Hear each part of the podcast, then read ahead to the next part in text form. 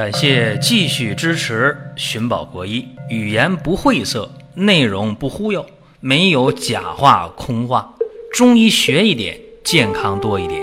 寻宝国医，求医不折腾。下面说几个微信公众号：蒜瓣兄弟、寻宝国医、光明远。各位在公众号里，我们继续缘分。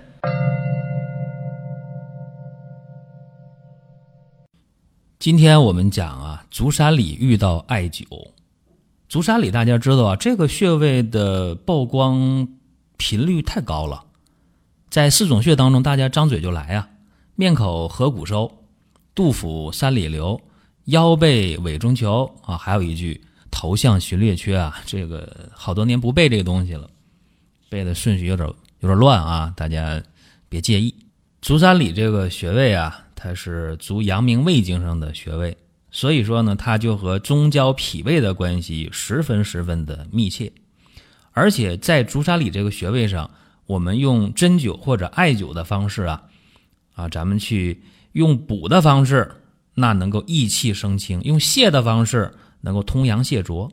所以足三里这个穴位啊，在针在灸上能补能泻，而且还能配合其他的穴位，发挥很多很多的治疗作用。这个在我读书的时候，话说二十多年前的时候啊，那个时候足三里这个穴位。是受到了国内外的一个高度重视。那个时候，无论科研还是在临床当中，足三里的应用特别特别广。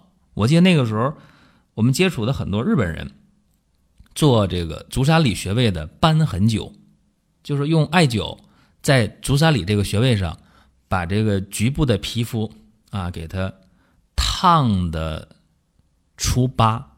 大家说那多疼啊，对吧？拿那。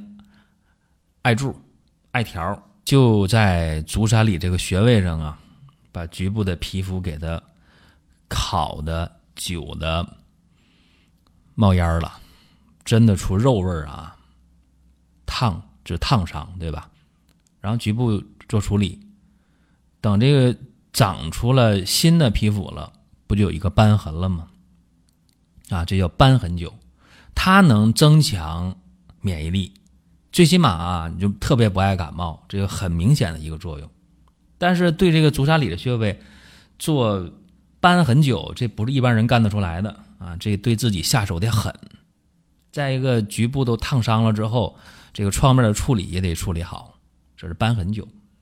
另外呢，在我上学的时候，同学之间也愿意用这个注射器，加上维生素 B 十二啊，在足三里穴位上。做穴位的注射，尤其是到秋天的时候，快入冬的时候，哎，扎一针，真的啊，这一冬天，包括第二年开春，在寝室宿舍当中，很少有人会感冒，因为它有一个强壮、增强免疫力的作用，非常非常的明确。这两个大家都比较狠啊，一个是在足三里穴位上弄出瘢痕来，再一个拿这个注射器往里扎针，很酸爽，大家一想就啊，所以。大家可能不愿意去做这个事儿啊？怎么办呢？普通人啊，我们就很简单，可以在足三里这个穴位上，你做温和灸，那很简单，对吧？买一根艾条回来，点着了，在足三里这个穴位上，咱们就隔一定的距离，有温热感就行呗。做局部的温和灸，多长时间呢？十分钟到十五分钟就可以啊。大家说呢？足三里的穴位呢，我找不到。在这里边，我就不教大家如何去找足三里这个穴位了，应该很简单啊！你现在上网一搜，一下就找到了。你别找那个足三里的穴位的定位，那个你你根本就不专业的，很难找到这个穴位。在什么腓骨后缘是吧？肚皮下三寸，这早就费劲了。你就找那个简便取穴法，然后就找到了就行了啊！做温和灸。你最起码做这个之后啊，你就能免疫力比较强，你就不容易感冒。你一年当中你不感冒，这就已经捡了很大便宜了，就非常非常划算。所以这是在今天节目开始我说这么一件事儿。更关键的就是目前做这个艾灸啊，大家已经着了魔了。这么说好像是贬义啊，其实不是贬义，是对一个很普遍的现象做一个。分析给大家。这几年大家注意到没有啊？就是路边上什么艾灸的这个堂那个店的是吧？特别特别多，甚至呢，有的时候大家无论啥病都要做个艾灸，这本身就是一个巨大的误区。抛开商业利益我们不谈，就说到底这个艾灸能不能啥病都用艾灸这个事儿，本身就得给大家应该说清楚。针灸，针灸，到现在去医院说做针灸，那就好像说扎针也是针灸，其实不是，针是针啊，灸是灸，啊，它分开的。但是如果有些病一起用，可以吗？有对症的就一起用，那叫针灸，要不然是两回事啊。那针刺穴位，记住了，它和艾条去灸这个穴位是不一样的。记住啊，湿热的病以针刺为主，也可以灸；虚寒的病啊，虚寒的病那是以艾灸为主的，也能针刺啊。但是你得知道，热的扎针，寒的艾灸，因为艾条这个艾叶本身它的热量，特殊的波长的热量在穴位经络的渗透非常非常好。就这是一个大体你得知道的，那么虚实夹杂、寒热错杂的这样的病，往往是针灸并用，先针后灸啊，先灸后针呢，这个就看具体病症了。所以我给大家先说这么一件事儿啊，就是针灸绝不是乱用的啊，这个大家先知道就可以了。而且无论是针还是灸啊，它为啥能治病？就是能够疏通经络、宣导气血，啊，这大家也有这么一个印象就行了。尤其是艾灸，那么艾叶它是微苦辛温的啊，咱们从这个专业角度来讲，而且能通十二经，所以能调理气机啊，这是一个总体上给大家说明白了。再强调一下啊，这个用艾叶。做的艾条、艾柱，去做这个艾灸的时候，注意了，主要针对寒症啊。有的时候热性病他也去做这个艾灸，那不反了吗？好了，咱们具体说事儿啊，一个一个讲。刚才我说的开篇讲的是感冒，增强免疫力啊，做这个足三里穴位的艾灸是非常非常好的。那我们接着给大家去讲啊，说。有些人特别容易感冒，对吧？特别虚，只要有人打喷嚏，只要有人流鼻涕，只要有人咳嗽了，那他就能被传染感冒。有这人吧？有这样的人，往往都是阳气不足，外来的风寒就容易侵袭他，就容易导致呢头痛啊，导致流鼻涕啊，咳嗽啊，紧接着下一步就要发烧了啊！再弄不好。从上呼吸道干到下呼吸道啊，来个肺炎，就这样的人呢，往往就是阳气不足的感冒。当然，感冒你不光是这个阳虚感冒啊，阴虚还能感冒呢，气虚还能感冒呢，对吧？血虚还能感冒呢，那多了啊。那但是我主要讲的是阳气不足，这样人平时啊就是体质比较弱啊，怕凉，总比别人穿的多一点儿，而且这样的人呢。总觉着手脚会凉啊，这样是比较阳虚的人啊。这样的人平时可以用艾灸的方式，在足三里这个穴位上去做艾灸。当然还可以配合上呃其他的，比方说配合这个百会呀、风池啊、气海呀，那效果就会更好。这里边说足三里我不说了，大家上网去搜就搜到了。然后这个。风池我也不说了，大家也能找得到啊。气海我也不说了，百会其实也能找到，但是我要着重的说一下百会这个穴位。百会在哪儿啊？在头顶的正中，就是我们把这两个耳朵耳尖连个线儿啊，在头顶，然后把这个督脉从后边上来往前一画，就头顶吧，你画个十字叉，正中间那个位置啊。百会，百会穴呢，它是。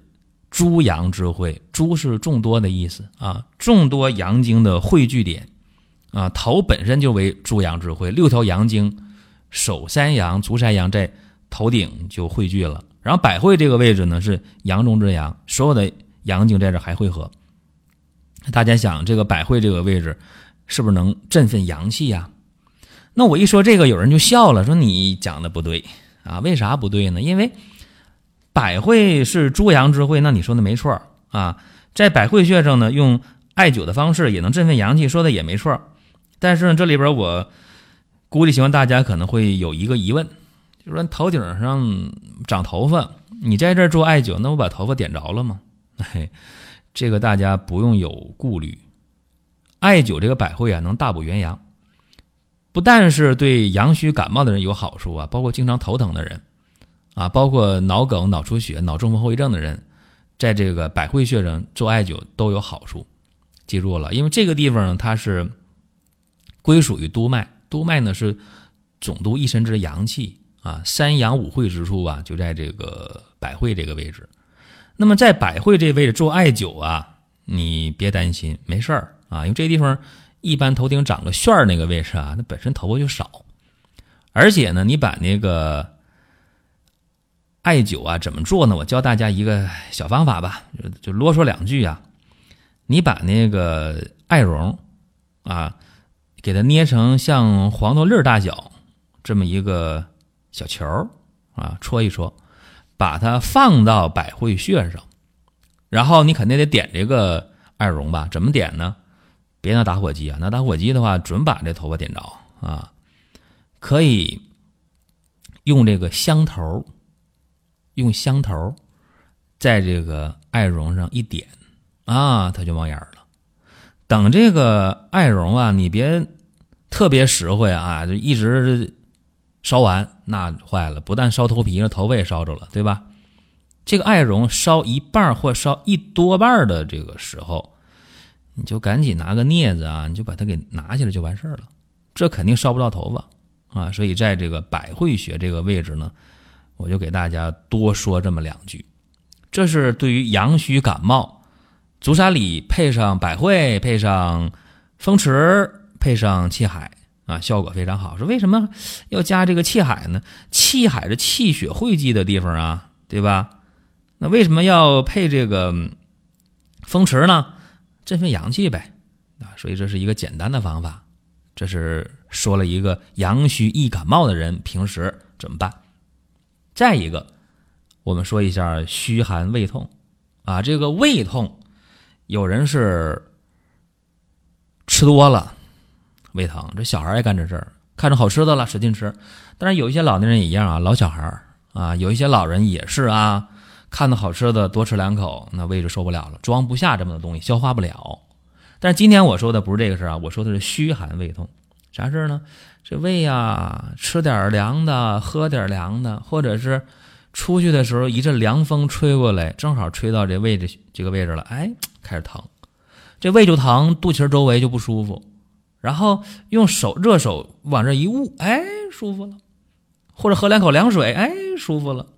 哎，这样的人虚寒胃痛的人，吃凉的喝凉的，吃点冰点呐、凉水果啊、饮料、凉啤酒啊，是吧？胃就疼啊，吹凉风就疼，吃点凉的就疼，用手一捂，热水袋一放就舒服。哎，虚寒的，虚寒胃痛的，注意啊，艾灸足三里这个穴位，配上中脘，配上天枢，哎，这个效果是非常非常好的。中脘穴和天枢穴在哪儿？我也不讲啊，这大家上网一搜，一下就搜到了。你说我讲它干嘛呀？讲半天大家还找不到，何苦呢？就是讲了两个病啊，还有一个我也得说一下啊，有的小孩啊尿床，小孩尿床，这小孩在三岁之前尿床，这个不做病态去处理，但是三岁以后啊还尿床，或者说从小带尿不湿比较多的。那可能七八岁了，十岁他还尿床呢，这样的事儿怎么办？注意了，往往呢是肾气不足啊。这个情况，你西医说，那你这大脑皮层反射这个不健全啊。咱不讨论那个西医的事儿，就说中医。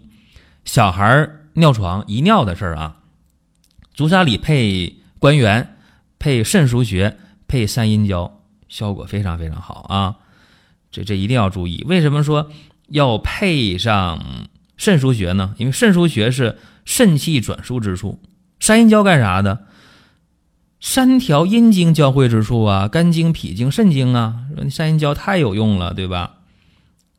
这个跟大家一讲啊，一定要注意了啊，没事就艾灸，这是小孩遗尿的问题。再一个就尿不湿这个问题，在恰当的时候就不要再用了啊，要不然这个外国人啊遗尿的特别多，为啥？从小尿不湿，从早到晚。但是现在中国人也有很多人这么干，哎，省事儿。再一个呢，经济条件也好，是吧？尿不湿吧，简单啊。今天大体上说这么几个事儿啊，还有一个得说啊，那个痛经啊，痛经的事儿。痛经啊，它是子宫平滑肌的痉挛痛经。那么痛经有很多种啊，有的子宫这个位置不好，经血就不容易出来啊，这种艾灸意义不大。那我说的是什么呢？是这个宫寒导致的这种痛经，就是说。在来月经的时候，吃凉的了，喝凉的了，碰凉的了，沾凉水了，然后做些病了，一来月经就疼，越来越经就疼，是吧？有血块是吧？还疼，痛经。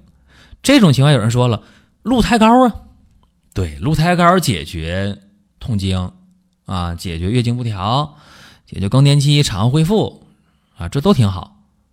但是有人说，那我就不愿意吃，不愿意吃鹿胎膏，是吧？或者说我现在想应急。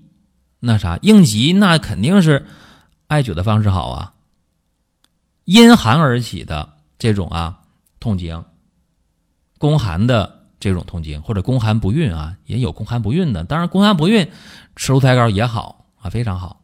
那如果配艾灸，不是更好了吗？